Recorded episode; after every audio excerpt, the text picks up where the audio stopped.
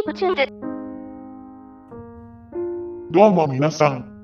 ほえほえから、謎の白い物体、ウィープです。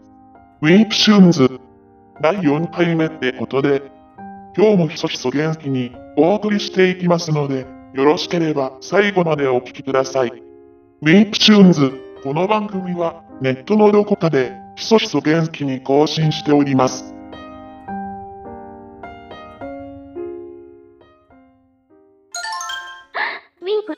改めまして、ほえほえから、謎の白い物体、ウィープです。やっとメール来ましたか。びっくり、すごいですね。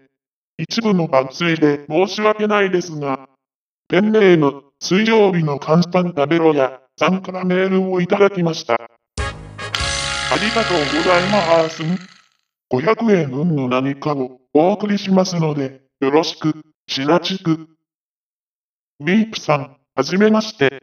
素朴な疑問なのですが、最後に、サイチェンを叫ぶのはどうしてですか？って書かれてますが、普通のお別れの挨拶なのに、どうしてですか？って疑問を呈されてますが、もちろん、話せば長くなります。サイチェンは中国語で、またお会いしましょう。って意味です。英語で言うと、See you again ですね。うん。長い話にはなりませんでした。ここから長くさせていきます。よろしく、しなちく。昔、文化放送で深夜0時に、リップスってつく名前のラジオ番組やってて、今で言うところのレポメンですね。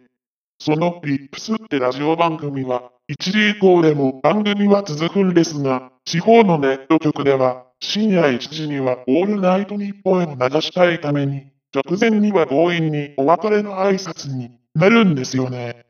明日の情熱ってさ、変な曲が流れてきてさ、ネット局の方とは、ここでお別れとなります、と帰り始めて、はがきの宛先とかを読み上げてね。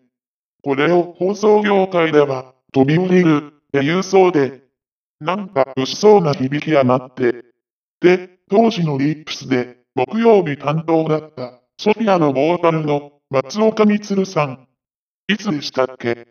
愛車が燃えたってニュースが、オイラ的には印象的でしたが、その、ソフィアの松岡さんの、お別れの挨拶だったかが、確か、エコーのかかった、サイチェンだったと思うんですね。なんだか、未だに耳に残ってて、気に入ってるんですよね。あの、サイチェンが、このお別れのサイチェンは、ウィープシューブから取り入れてるんです。今となっては、東方プロジェクトのとあるキャラクターが大好きな人の愛の叫びとして有名ですがね。そういえば、出川哲郎さんは、うっちゃんなんちゃんの内村さんのことを、ゼンって呼びますが、それはまた関係のない話です。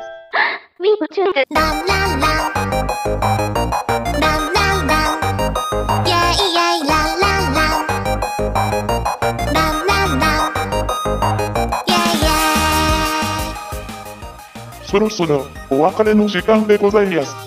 ウィープチューンズでは皆様の感想をお待ちしております。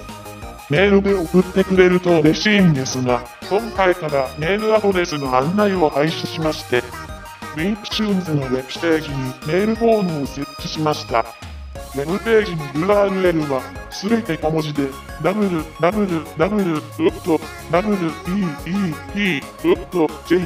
スラッシュ t でございます。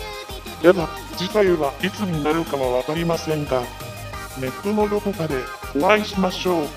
ありがとうございます。さ、最近言うぞ、言うぞ。皆さんも一緒に。サイチェン、ベーベー